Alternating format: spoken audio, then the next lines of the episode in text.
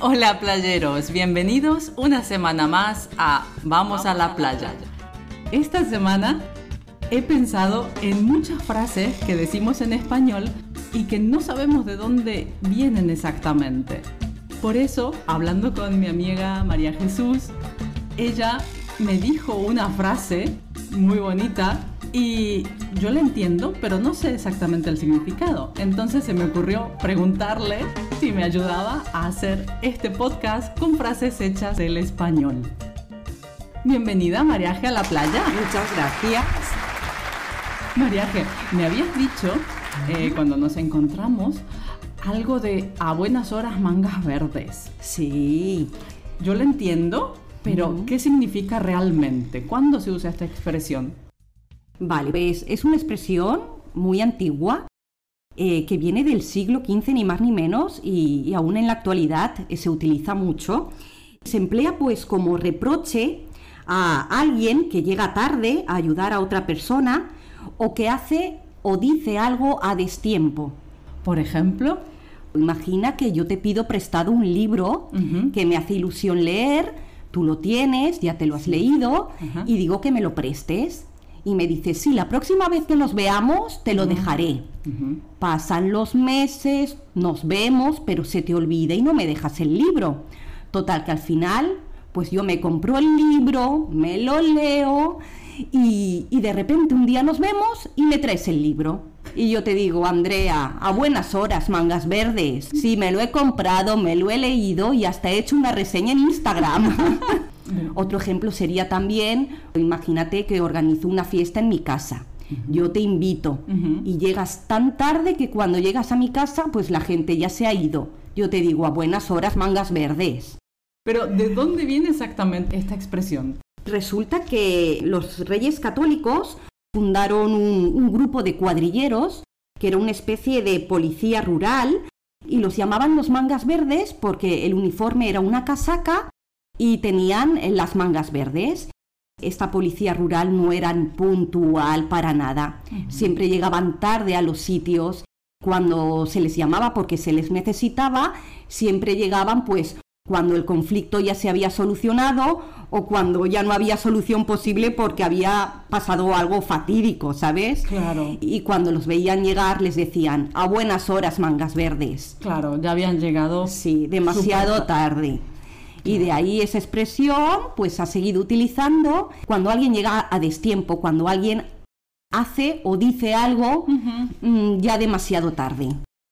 Mariaje, me has dicho, cuando nos volvemos a ver me traes el libro. Y yo he pensado, a ver, Mariaje, si nosotras nos vemos de uvas a peras. Exacto, de uvas a peras, otra expresión que también se utiliza incluso más que la de las mangas verdes. Pero ¿qué tienen que ver las uvas con las peras? O sea, ¿de dónde, de dónde viene de uvas a peras? Pues mira, esta expresión, ¿vale? Significa muy raramente o con poca frecuencia, ¿vale? Resulta que la cosecha de las uvas se realiza en el mes de septiembre y la cosecha de la pera se realiza en el mes de junio. Entonces, de la cosecha de la uva a la cosecha de la pera pasan nueve meses, casi un año. Entonces, por eso se utiliza esta expresión cuando algo sucede con poca frecuencia. Por ejemplo, lo que tú has dicho, podía yo decir, mi amiga Andrea eh, se ha mudado a otro país y ahora nos vemos de uvas a peras. Sí, lamentablemente. ¿sabes? Lamentablemente, Andrea. Y, y sí, o por ejemplo, a mí, por ejemplo, no me gusta nada ir al dentista, le tengo pánico y entonces pues yo voy al dentista de uvas a peras. Cuando ya no hay más remedio, voy. Y mm, hay otra que también tiene que ver con el agua, que me gusta mucho. Esta no se utiliza tanto, pero fíjate tú, en mi familia la utilizamos mucho. Y es como agua de mayo. ¿Vale? ¿Y, y por qué agua de mayo? Y no Vale. agua de abril o septiembre o diciembre. Pues mira, esta expresión es una expresión española que proviene del mundo de la agricultura. Y la lluvia en los meses de abril y mayo es fundamental para que tanto las cosechas de los cereales como la de los frutos, lo de los árboles frutales, luzcan en todo su esplendor. Por eso cuando decimos que algo nos viene como agua de mayo, significa que algo o alguien llega en el momento oportuno y que nos viene genial para lo que queremos o necesitamos en ese momento. Y se puede decir de dos maneras. Puedes decir, me viene como agua de mayo o te estaba esperando como agua de mayo. Imagina que se te ha estropeado la lavadora. Te tienes que comprar una nueva. Y justamente ese día te ingresan la nómina. Pues tú dices, esta nómina me ha venido como agua de mayo, porque tengo que comprarme una lavadora nueva. Mariaje, hay algo que he escuchado, no muy seguido realmente, con una tal Catalina. Ay, la Catalina, la, la Catalina y el arroz. Es que si quieres arroz, Catalina. Catalina era la mujer de un judío que vivía en la provincia de León, aquí en España, y Catalina le encantaba el arroz. Vamos, lo comía a diario, de distintas formas, pero comía arroz a diario. Decía que era muy bueno para la salud. Un día, Catalina cayó muy enferma y en su lecho de muerte, familiares o los amigos querían que se pusiera bien, querían reanimarla y de pensaron, pues vamos a darle arroz. Y le decían, ¿quieres arroz, Catalina? Y Catalina estaba tan malita, estaba tan enferma, que no respondía. Y le repetían, que si quieres arroz, Catalina. Y Catalina, vamos, que Catalina al final murió sin comerse el arroz. Pero claro, y sin contestar y sin decir si lo quería. Sin decir ni nada. Total, que esta expresión se utiliza cuando decimos algo a alguien, le podemos decir que haga algo y esa persona hace caso omiso a las recomendaciones que estamos dándole. Y entonces decimos que si quieres arroz Catalina. Por ejemplo, pongamos que yo voy con mi hijo por la calle y le digo, no pases por ahí que te vas a caer. No pases por ahí. Y el niño pasa y se cae.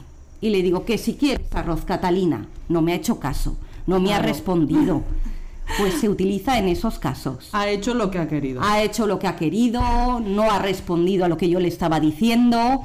Esta expresión se utiliza pues cuando haces una recomendación a alguien, le das un consejo a alguien y esa persona no te hace caso a lo que le estás diciendo.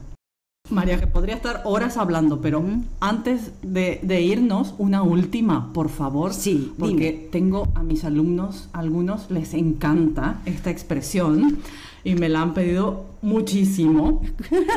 y es de puta madre. Ah, vamos, de puta madre. Mira, de todas las expresiones que hemos explicado, de puta madre es la expresión más utilizada de todas. ¿A que sí? Aquí en España. Mucho, mucho. Cada dos o tres palabras. Es de puta madre.